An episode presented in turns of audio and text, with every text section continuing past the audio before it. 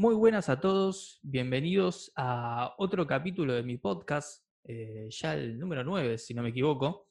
Eh, y en esta ocasión es, eh, como todos los, yo sé que siempre digo lo mismo, que todos los capítulos son especiales, pero este en realidad creo que lo voy a disfrutar mucho. es un escritor que, voy a cometer un sincericidio, lo descubrí hace poco, pero creo que es la primera vez que en una charla que escuché de él me, paro frente a la computadora y me, puse a aplaudir. Eh, en este capítulo de hoy tenía ganas de hablar con... Jordi Sierra y Fabra, desde Barcelona, España.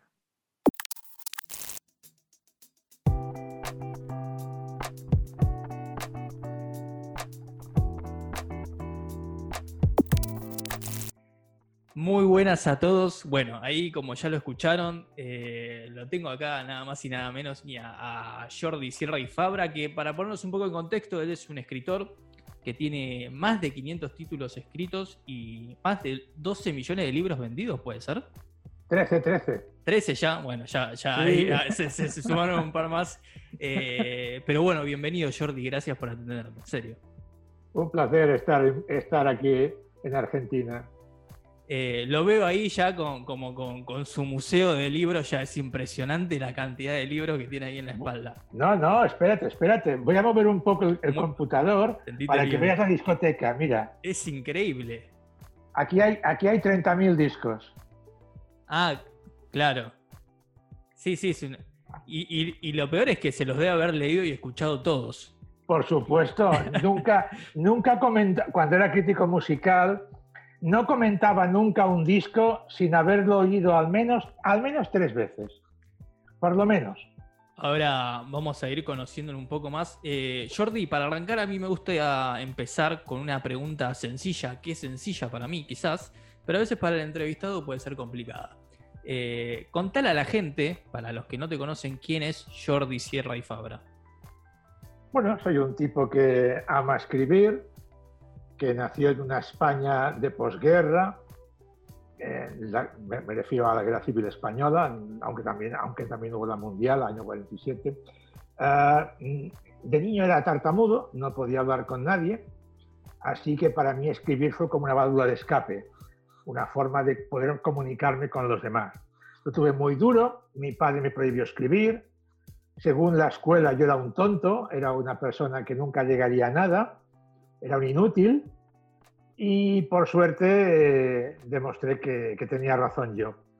Nunca dejé de escribir, nunca hubo un plan B. Me metí en la música durante muchos años, así que mis amigos no eran escritores, sino músicos de David Bowie o, Bob Dylan o, Bruce Springsteen o gente así a la que conocía. Algunos no les pude entrevistar, pero, pero, pero, llegué a conocerles. Y, y bueno, tengo 73 años y nunca he dejado de escribir. Por eso tengo tantos libros publicados. Más claro lo habría que poner en un libro, me parece. Eh, tremenda presentación. Eh, por lo que decías, eh, como que ya te topaste con varias piedras en el camino desde muy chico. Muchas. ¿Te acordás el momento exacto en el que decidiste arrancar con la escritura y por qué? Sí, con ocho años tuve un accidente mi suerte, mi suerte es que yo leía mucho, ya con ocho años. O sea, eh, y con nueve, diez y once, yo, leía un libro al día, que además no podía comprar, tenía, ni, ni, siquiera tenía biblioteca en mi colegio o en mi barrio, tenía que alquilarlos de segunda mano, me ganaba cada día dos reales, que ya media peseta, iba, iba a una librería de libros usados y alquilaba un libro para leer, además libros malos, cutres y horteras como yo, o sea, libros de esos de baratos de del oeste, de gángsters, de marcianos. Por el simple hecho de leer era. Exacto, me formé leyendo porquería. A ver, hay que leer, da igual lo que leas con 8, 10 o 12 años, lee. Ya llegarás a Hemingway, ya, ya, ya, ya, ya, a Borges o a quien sea, lee. Así que con 8 años tuve un accidente, atravesé un cristal, perdí casi este brazo, eh, ¿ves este corte que tengo aquí? Sí me quedé sin, estaban sin los tendones, me quedé sin nariz, se me cayó la, nariz entera, tengo por aquí muchos cortes, y en el hospital descubrí una cosa increíble, no podía leer con una sola mano, pero sí podía dibujar o escribir. Y escribí mi primer cuento con ocho años, tres páginas. Ocho, Sí, Con ocho años ya habías escrito un cuento. De tres páginas. Pero si un día venís a Barcelona y veis la Fundación Sierra y Fabra, en el museo veréis las novelas que yo escribí con nueve, diez y once años, de 100 páginas. Increíble. De 100 páginas. Así que nunca hubo, siempre, siempre quise ser escritor. Eh, ahora vamos a andar un poco más en el tema fundación también, pero se podría decir que leer prácticamente te salvó la vida. Me la salvó totalmente. Yo si no, no estaría aquí. O sea, toda mi gran cultura, yo, no tengo estudios, no tengo ninguna carrera, pero leía y absorbía. Yo recuerdo cuando, la primera vez que, fui a, Nueva York o a Londres, ya, ya los conocía por los libros. Así que leer para mí fue lo, que llenó este cántaro vacío que era yo. Recién mencionabas que no, no tenés estudios, lo tuyo fue siempre más autodidacta, digamos.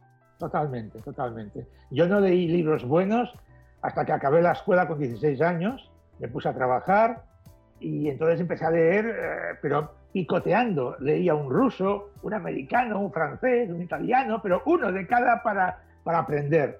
Así que por eso también escribo de todo, ciencia ficción, novela policíaca, novela negra, poesía, ensayo, historia, escribo de todo. No se te puede encerrar en un solo género, digamos. No, no, imposible. Soy, soy escritor. Igual que cuando era, cuando era crítico musical, le preguntaba a un músico, oye, tú haces trash, tú haces heavy, tú haces... Y me decían, tío, soy músico, toco la guitarra, las etiquetas las ponéis vosotros. Y es cierto, las etiquetas las ponen los comentaristas, los editores, pero yo solamente hago libros. Y hoy vivimos en un mundo con demasiadas etiquetas, ¿no? Sí. Enseguida te pueden... O sea, yo primero fui un, un loco rockero con el pelo largo que, que, escribía de música. Luego fui un escritor que venía del rock. Luego fui un escritor experto en libros para niños y para jóvenes. Ahora es igual, las etiquetas son una tontería. Muchos de mis libros llamados juveniles no lo son, son novelas. Pero ¿qué ocurre? Que ocurre que a la gente joven le interesan por el tema, con lo cual la etiqueta la han puesto mis lectores de, autor juvenil, yo no lo soy. Eh, recién mencionabas, bueno, de que vos eras, sos, mejor dicho, tartamudo todavía, pero eso no, no te prohibió llegar a ser crítico musical, llegar a ser locutor. Más allá de, eh, de la tartamudez, capaz, ¿hay, ¿hubo algún otro prejuicio con el que tuviste que luchar durante tu carrera, con tu profesión, digamos? No, únicamente el, ser tartamudo me, incentivó. En la escuela sufrí bullying, sufrí acoso escolar.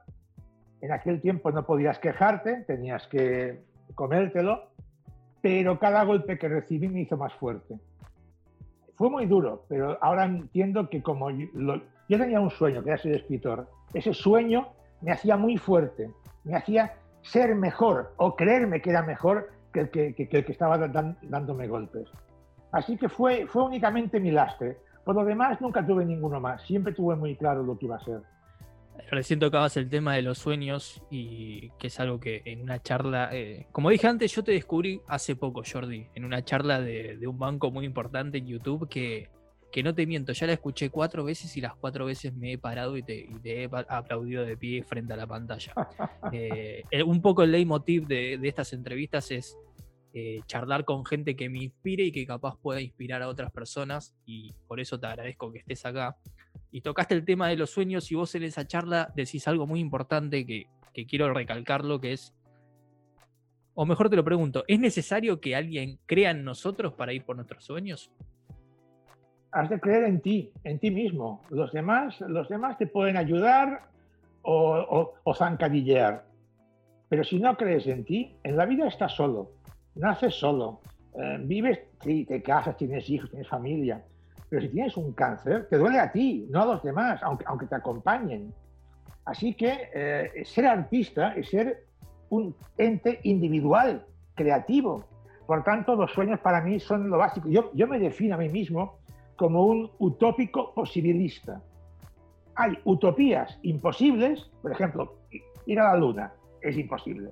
Pero hay utopías que son posibles. Cuando mi padre me dijo, te vas a morir de hambre, no serás nunca escritor, y le dije, pero ¿por qué no puedo serlo? Me decía, es que nadie vive de escribir. Y yo le decía, yo viviré de escribir.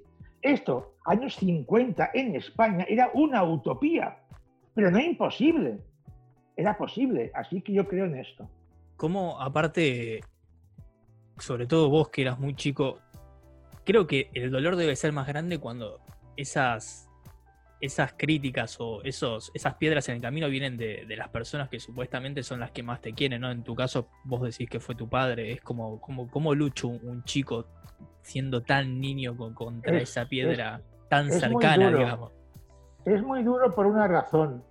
Mira, el próximo año saldrá en España mi vida hecha en cómic, en novela gráfica para hacer el guion mm, tuve que revisar mis diarios de adolescencia. Yo hacía un diario. Ya lo recordaba, pero claro, cuando te encuentras frases como esta, que, en un día de, agosto, que pone, papá me ha vuelto a pillar escribiendo, se ha echado a llorar, ha dicho que me moriré de hambre, que no tengo futuro, que eso no es un trabajo. Y entonces luego pongo yo, ¿no entiende que yo sé quién soy? que yo tengo razón, que sé a dónde voy y cómo conseguirlo, eso lo escribí en un diario siendo, siendo adolescente. Claro, es muy duro, es muy duro esto. Eh, mi padre murió hace 45 años y hoy, justamente hoy, mm, no sé cuándo vas a emitir esto, pero hoy hace 45 años que gané mi primer premio literario, el primero, primero de mi vida. Así que mm, luchar contra tu propio padre fue lo más duro que he hecho en, mi vida. Y, y, lo quise, fue el hombre que, que marcó mi historia. Aparte son, son hechos que te pueden llevar a, una cierta depresión siendo tan joven y, es tan eh, lamentable, ¿no? Cuando la gente así entra en esas depresiones, ¿no? Lo, veo mucho hoy en día también, eh, sobre todo con todo el tema de las redes sociales donde las críticas y todo está tan expuesto. Sí, exacto. Mira, em, yo creo, mi padre murió muy joven eh, por, por fumar yo no fumo ni bebo y nunca he tomado drogas, y mira que soy, yo, soy crítico musical. Pues no tomo alcohol y nunca he fumado, lo cual, lo cual tiene su gracia. Mi padre, cuando murió, yo tenía 28 años, y siempre creí que en parte había muerto joven, aparte del tabaco, porque yo le había fallado al no ser el matemático que quería que fuera. Mm. Y descubrí con 40 años, yo, después de 12 de muerto él, que él era hijo ilegítimo de un médico de, Valladolid muy famoso en España. Así que descubrí ya de mayor que yo no había matado a mi padre, simplemente mi padre ya venía herido por una infancia, pero claro, me pasó a mí sus ansiedades, con lo cual yo arrastré durante años ese no creía en mí. Eso fue muy duro. Es importante remarcar eso, ¿no? De, de que los padres no le pasen sus frustraciones ¿no? a los hijos, ¿no? Porque les pueden arruinar el futuro, por decirlo de alguna forma. Eh, Mira, yo siempre digo, y lo dije en este, en este vídeo de Aprendemos Juntos en, el país, les digo siempre, cuando dice un padre a un niño, estudia algo con salida, yo les digo siempre, ¿qué sois? ¿Una autopista o qué? ¿Cómo que con salida? Vas a salir por la 32, por la 33, por la 34, donde te diga la autopista que salir. No, Sal por donde quieras, vive, sé feliz. La plata llega después. Primero sé feliz, haz lo que te gusta. Excelente esa bajada, Jordi. Eh, antes mencionabas, bueno, que vos te definís como, como un artista, como, como, escritor, o sea, no, no te encasillás en ningún género en particular. A lo que te quiero preguntar es, eh, ¿se puede medir el arte? No. No. Una de mis frases, en este vídeo, una de mis frases es que se ha, hecho viral porque mucha gente la ha reproducido. Yo digo siempre que el arte se mide por lo que sientes cuando creas algo, no por lo que te pagan por ello. Porque entonces eres un mercenario. Si haces, si haces un libro, un cuadro, únicamente pensando en lo que van a pagarte, en lo que vas a ganar, te estás volviendo mercantilista, mercenario. Y el, verdadero artista crea lo que, lo que siente, cuando lo siente y cómo lo siente. No pensando en la plata o en la fama o el éxito, no. Eso llega después. Primero haz tu trabajo, crea, convierte tus sueños en palabras o en una pintura o en, lo que sea. Así que no, no, se puede medir nunca el, arte. Lo que uno siente es infinito, es supremo. Excelente. Eh, hablabas recién y lo remarcabas muy bien de, hacer lo que uno siente y no hacerlo tanto por, por, la plata que puede llegar a dejarte. Eh, y por ejemplo, para tus libros, eh, quería consultarte eh, si tenés lugares o cosas en las que encuentres inspiración o tenés alguna especie de, proceso creativo para eso. No, básicamente tengo tres nutrientes para, mi creatividad. Una son los periódicos. Yo cada día leo un par de periódicos y los dejo hechos un colador, arranco, páginas, porque no, no leo noticias, busco historias. Detrás, en, un periódico, detrás de cada noticia hay tres preguntas. ¿Y si? ¿Por qué no? ¿Qué pasaría si? Y ahí saco yo un montón, un montón de historias. Luego están los viajes. Cuando yo viajo, si voy a un congreso y voy invitado y soy Jordi Sierra y Fabra, no paro de responder preguntas porque soy el invitado, la estrella, como quieras llamarlo. Pero cuando voy a patearme un país de África, de Asia o de América Latina, en, secreto, sin decir quién soy, hablo con la gente, la escucho. Te puede contar una historia maravillosa, una campesina en el Tíbet, igual que un, que un bueno, cuando recorrí la Pampa en, en, Argentina, hablando con la gente que había ya en aquella extensión tremenda, claro, es que la gente te cuenta unas historias que solo pueden suceder en la Pampa, Argentina no en el Tíbet, ni en Johannesburgo, ni en, ni, en, Atacama, en Chile. Esas historias bien de, pueblo, ¿no? Digamos. Exacto, exacto. Y yo las escucho. Y luego está lo que, lo que invento. Soy una parabólica con patas. Estoy todo el día recibiendo eh, eh, energía que no sé de dónde viene. Las ideas son golpes de energía que me llegan. Así que entre lo que yo invento, lo que leo y lo que me cuentan, salen mis novelas como todo creativo, tenés ideas, tenés inspiración, pero también debes tener bloqueos creativos. No, nunca. ¿Nunca? Nunca. ¿Nunca luchaste contra uno? Nunca me he bloqueado, nunca he tenido miedo a la página en blanco. Para mí una página en blanco, como soy un hombre, pues es una mujer a la que amar. Eh, es, algo que, que llenar.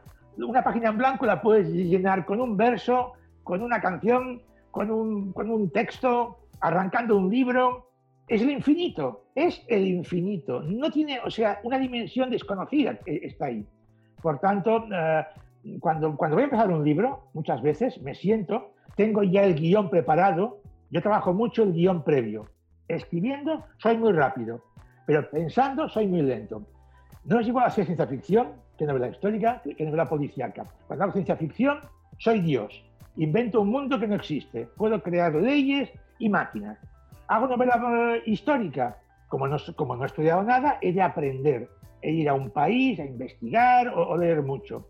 Y hago un libro policíaco, todo ha de encajar. Por tanto, según el libro que hagas, el trabajo previo es el básico, hacer el guion previo. Pero a veces llega el día de empezar, empezar la novela, me siento y no sé cómo voy a empezarla hasta que estoy sentado, toco las teclas del ordenador y me lanzo y me lanzo. Y ya está, no pienso en si es mejor una frase u otra, me lanzo, es puro instinto. Excelente.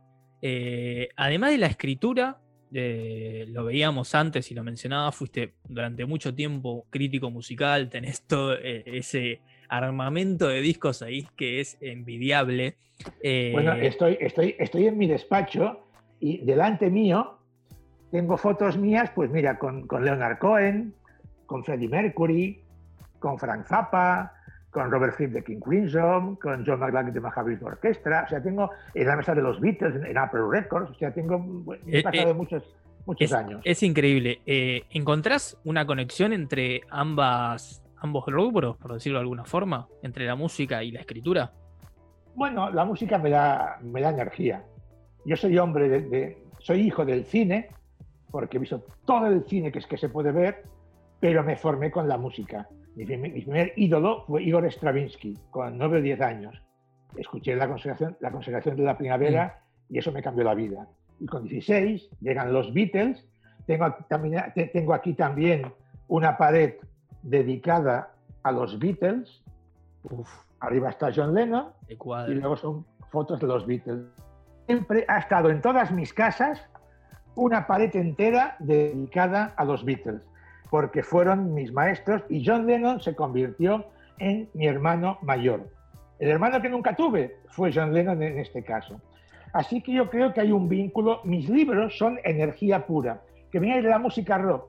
Diálogos cortos, capítulos cortos, mucha intensidad, mucho ritmo. Y esto viene, viene de mi amor por la música y de, lo que, y de todo lo que yo he escuchado. Excelente. Eh, no llegaste a conocerlo, ¿no? John Lennon. No, es curioso porque pude haberle conocido. Sí. O sea, yo era, yo era, en aquel tiempo era un VIP. Conociste- important person. Conociste sí a otros integrantes de los Ah, con George, George Harrison me invitó a, a- a una semana cuando inauguró Dark Horse Records, años, años 74, me invitó una semana a compartir con él y con, con otros periodistas el nacimiento de, de la discográfica. Luego he conocido, sobre todo George Harrison con el que tuve un, más vínculo. A Ringo y a Paul les he conocido, hola, hola, se da la mano, nunca les he entrevistado, pero John murió por culpa mía porque no, no, yo iba a Nueva York en Concorde, en helicóptero, en limusina, era, pero, y podía haberme ido a Dakota y al menos no, saludar, decirle hola. Y nunca lo hice. Porque pensaba que, bueno, que, que ya lo haría, que no había prisa. Nunca piensas. en Que era inmortal, claro. Exacto, exacto. Así que ese día aprendí una, una lección. Cuando lo mataron, aprendí que en la vida haz las cosas hoy, porque mañana puede que no estés tú o el otro, o, un- o- o los dos. Excelente. Eh, volviendo un poco eh, más a tu vida en sí, en general, eh, ¿qué cosas tuviste que dejar para llegar hasta donde estás hoy? No, dejar nada. Uno siempre tiene, tiene la, la impresión, claro, yo durante un yo me casé muy joven, fui padre con, 20 con 24 años, luego con 27, con do- dos hijos, y claro, viajaba mucho, me pasaba mucho tiempo en Nueva York o en Londres eh, por la música. Y luego como escritor, horas y horas en soledad pensando, y horas y horas escribiendo. Y siempre, siempre pensaba que le había quedado tiempo a mis hijos. Mm, Y de mayores, mis hijos me han tranquilizado. Me han dicho, papá, el tiempo que estabas con nosotros era para nosotros, al 100%. Así que era mucho mejor poco, pero bien aprovechado, que no mucho, pero con el móvil en la mano, hoy en día, antes, antes no había celular. Así que yo pensaba que había dejado a mis hijos un poco menos tiempo, pero al contrario, me dijeron que no. Así que no, me siento que haya... Hombre, sí, pierdes cosas, claro. Mi, vida ha sido escribir. No se escriben 500 y pico de libros así, sin más ni más. Son muchas horas y mucho tiempo.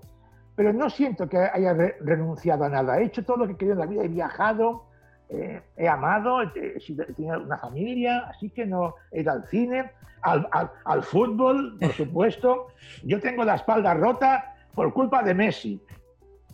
Porque Yo- cada, vez que la, cada vez que la agarra Messi en el asiento del, del campo del Barça, me, me pongo tieso con la espalda, así que llevo 15 años con la espalda tiesa cada vez que la agarra Messi y va a hacer un gol.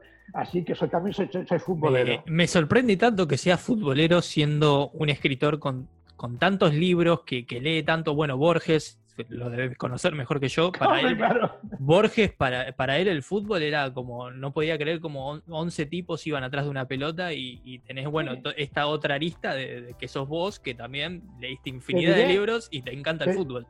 Te diré una cosa, te diré una cosa. Nunca he sido un fanático.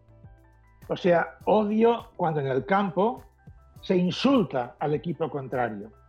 O se le dice a un tío, la pierna, rompe la pierna. Eso, la violencia me supera, Mm. por desgracia. Así que me gusta el, me gusta el juego, la inteligencia, la, la habilidad. Yo empecé a ir al, al fútbol, soy socio del, del Barcelona de- desde los ocho años.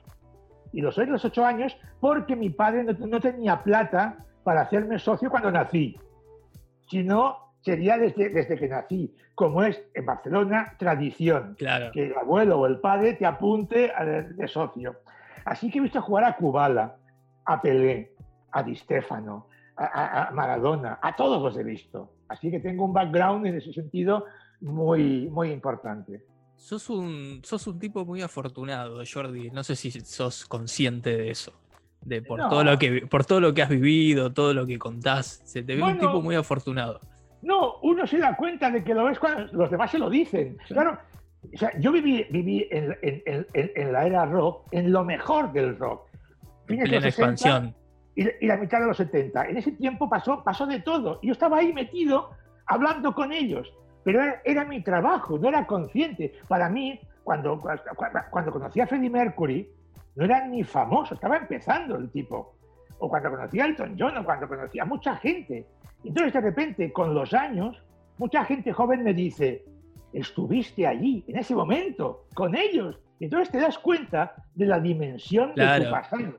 Pero en ese momento no lo ves como, como algo importante. No, no caes que, que estás viviendo eso. Exacto, y, y, para escribir igual. Yo, yo me di cuenta de lo que era escribiendo el día que un tipo me dijo en Barcelona, en España, ¿sabes que eres el autor español vivo que ha publicado más libros? Ese día pensé, ay, ay, ay, me ha caído encima un San Benito que ya hasta que me muera nunca voy a dejarlo. Y, y sigo, sigo arrastrando eso. Pero no soy consciente. Yo escribo libros, no, quería ganar ningún, ningún récord. Solo ser feliz, nada más. Increíble. Eh, viniendo un poco más para acá, nombrabas, antes tocabas el tema del tiempo con tus hijos y bueno, que hoy estamos más conectados que nunca, ¿no? Eh, ¿qué, qué, opinión merecen para vos las redes sociales hoy en día? ¿Las usamos bien? ¿Las usamos mal? yo no tengo. Eh, cuando, cuando empezó, mira, eh, si algo tengo es que tengo, tengo visión de futuro. La primera vez que se habló en el mundo de globalización, yo dije textualmente, esto va a matar la cultura de muchos países, porque un mundo globalizado es un genocidio cultural marcado por los que mandan, los americanos o quien sea. Eso lo dije cuando empezó el tema. Cuando empezaron las redes sociales, yo no me apunté a ninguna. ¿Por qué? Porque me di cuenta de que era ruido. Es un ruido insoportable que para un artista, un escritor en este caso, no le puede dejar trabajar. Es, me parece absurdo eh, irme, eh, irme a Buenos Aires el año pasado o, a Medellín, en Colombia, y estar todo el día, he llegado a Medellín, ahora voy a comerme un churrasco en, en Buenos Aires en un no sé qué, y hacer la foto del churrasco. Me parece inmoral estas modelos o esta gente rica que se fotografía en las Bahamas. Hola, estoy en un yate en bikini tomando el sol cuando todo el mundo está en su casa encerrado con una pandemia. Y encima tienen un millón de seguidores y les ponen que les gusta lo que, lo, que ven. Pero, idiotas, pero ¿en serio os gusta ver a, una, a una señora en bikini en las Bahamas mientras tú estás en tu casa jodido porque no puedes salir a la calle, o sea, me parece un poco, a mí me, parece un poco absurdo. Así que yo no tengo. La fundación sí. La Fundación de Fabra, pues, no sé si para bien o para mal, em, eh, emplean eh, para decir. No, es que creo que, pasa por ahí, ¿no? En, lo que comunicamos con las redes sociales. Seas quien seas, seas una persona común o lo que se dice influencer o una organización, lo que sea, ¿no? Como que yo, yo lo veo igual, ¿no? Se, se comunica mal. Eh, y eso muchas veces termina jugando en contra, ¿no? Aparte de, toda la violencia que se ve, tanto claro, claro, violencia verbal. Si, yo tuviera, si yo tuviera Twitter y dijera, ah, la mitad de la gente que me sigue diría, Sierra y Fabra ha dicho A. Caray, será por algo como lo dice él, pero seguro que la otra mitad diría, a ver, ¿y por qué ha dicho A? ¿Quién se cree que es ese idiota? ¿Por qué no dice B, C o D? ¿Qué se ha pensado? ¿Que porque si Rey Fabra ya, ya puedo decir A? Siempre habrá la mitad de gente que se meterá contigo. Entonces, las redes sociales, todo lo buenas que son, acabamos siempre usándolas mal. En España, no hace ni tres meses, me preguntó un editor, Jordi, ¿cuántos seguidores tienes? Y le pregunté, ¿para qué? ¿Para publicar mis libros o si tengo pocos para no publicarlos? Porque esto funciona así. Y le dije, tengo 13 millones. Y me dijo, ¿en serio tantos? Digo, sí, de libros vendidos en todo el mundo. Esos, son, mis, seguidores. No lo que ahora tenga 5, 10 o 20 mil que me digan que soy guapo o no. Excelente, excelente. Quería agarrar un tiempito la charla para hablar de eso, pero eh, estoy totalmente de acuerdo con vos. Eh, recién tocabas el eh, a la fundación, la mencionabas, y quería consultarte cómo surgió la idea de la fundación, ¿no? ¿Cuál es el objetivo que tenés con ella? Bueno, cuando era niño ya te he contado que lo tuve muy mal para, para poder escribir. Entonces, cuando empecé a publicar libros y de, pronto me leían en, escuelas de España y luego de, toda América Latina, pues bueno, ¿qué ocurrió? Que empecé a ir a escuelas a, dar charlas. Y en cada escuela había un chico, una chica que me decían, quiero ser escritor, pero mi padre no me deja, como el mío. O me decían, quiero ser escritor, pero vivo en un pueblito de La Pampa, Argentina, o en un mm. pueblito de, de, de Colombia, o de donde sea. Yo le decía, ¿qué tiene que ver donde vivas? Escribe, depende de ti, no del lugar en que has nacido, o de tu papá, o si eres pobre o rico, depende de ti. Te puede costar más o menos, pero está en ti. Así que me di cuenta de que hacía falta alguien que apostara por la gente joven, alguien que les dijera, a ver, es verano, te puedes ir a, te puedes ir a la playa a bañarte, pero hay un, hay un premio literario para ti. Puedes hacer un libro, concursar y habrá un jurado que lo, va a valorar. Si Motivándolos.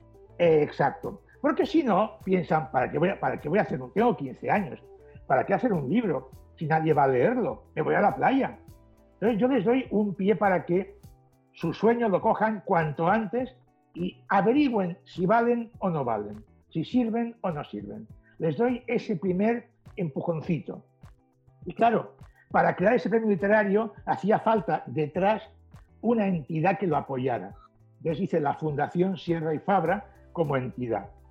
Y bueno, y tengo dos, Barcelona, España y, Medellín, Colombia. Medellín, Colombia. Eh, después vamos a dejar también, eh, bueno, valga la redundancia, vamos a dejar las redes sociales y las páginas para que puedan, el que quiera chusmear pueda, pero eh, vale la pena, me parece, en este, en este sentido. me encanta ese trabajo que haces, sobre todo con la gente joven, ¿Qué opinas al respecto de la lectura hoy en día? ¿Se lee, ¿se lee menos que antes? No. Porque hoy, hoy, hoy, perdón, te interrumpo. Hoy tenés un libro al alcance de la mano, no necesitas ir a una biblioteca a comprarlo. Lo puedes descargar si querés de, internet y leerlo en tu celular. Sí, pero pirata no, ¿eh? No, no, no, no, pirata no, no, comprando.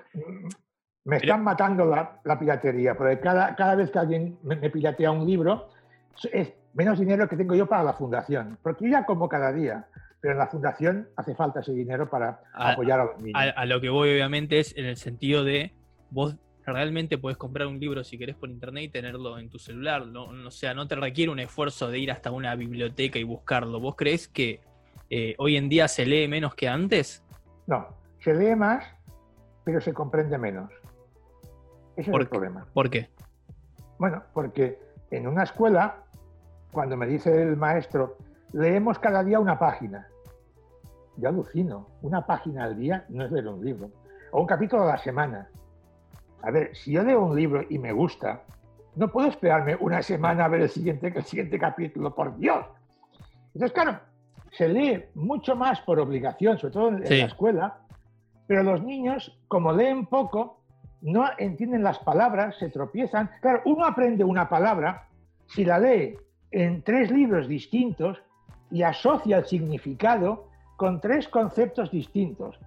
Pero si lee esa palabra, no la entiende y no sigue leyendo, esa palabra se le pierde en el cerebro y nunca más la recupera.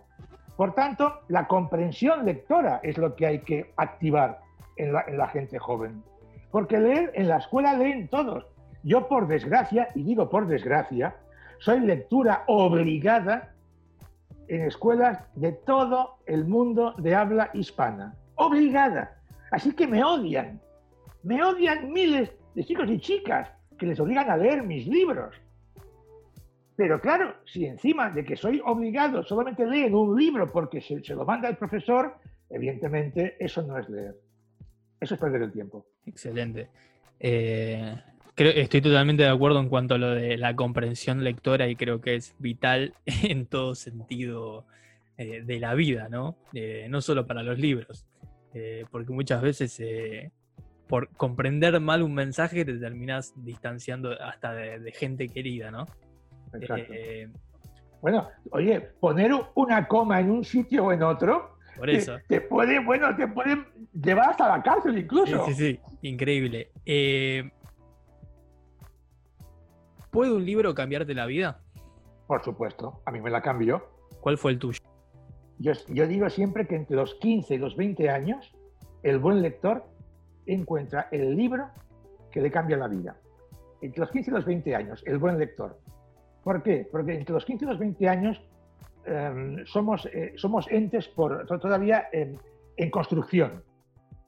Buscamos referentes, buscamos espejos, buscamos eh, algún lugar en el que apoyarnos en la vida. Estamos un poco despistados, aunque la gente joven dice aquello de yo controlo, yo lo sé todo, a mí qué vas a explicarme. No, no saben nada. Nadie sabe nada con 15 años. Por tanto, ¿qué ocurre? Que de repente hay un libro que lo absorbes. Yo siempre digo que leer es como hacer el amor. Estás tú y el libro a solas. Estás intercambiando fluidos mentales, igual que en el sexo se cambian otro tipo de fluidos. Por tanto, ese libro que me cambió la vida fue El manantial, de Ayn Rand. Justamente ahora estoy leyendo un libro de Ayn, de Ayn Rand, Himno. Esta mujer a mí me cambió la vida. El manantial es la historia de un arquitecto que me hizo entender cómo quería yo ser escritor cómo quería yo entender mi vida como escritor. Y de esa, de esa lectura saqué el no dejarme influir por nadie, no dejar que nadie toque mis libros. Nadie puede censurar mis libros, nadie puede cambiar una palabra. Soy el autor de lo que la gente lee. La portada, lo demás es, es la editorial. Pero lo que yo escribo es lo que, la, es, lo que es lo que la gente va a leer. Nadie toca mi obra. Y eso lo saqué de esta novela. Me dio las raíces, me dio las cinco patas que han sido el sostén de mi vida, que son paz, amor, respeto, honradez y esperanza. Las cinco palabras son la base de toda mi obra y salieron de, esta lectura. Me quedo con esa frase, nadie toca mi obra. Para, para los que se, se dedican al arte en sí, me parece que es importante recalcarla. Eh, y también voy a tener que buscar ese libro, me parece, para leerlo. Eh, ya, ahora, ya. El, manantial hoy en día es un libro gordo, gordo, farragoso, que cuesta de leer, porque fue escrito en, el año 43, pero la película que, hace Gary Cooper, a lo mejor aún la podéis ver, resume bastante bien el libro. Y el mensaje final de, Gary Cooper en la película, que dura seis minutos, lo, lo tengo grabado en mi celular lo tengo grabado. Como mantra, como mantra. Exacto, exacto. Resume todo, toda una filosofía. Eh, Jordi, te agradezco de nuevo por haber eh, tomado este tiempo conmigo. Quiero cerrar con dos últimas preguntitas fáciles. Eh, si yo me quisiera meter en el mundo de, los libros de, Jordi y Fabra, ¿qué, ¿qué libro tuyo me recomendarías para arrancar? No hace falta que sea el primero que hayas escrito.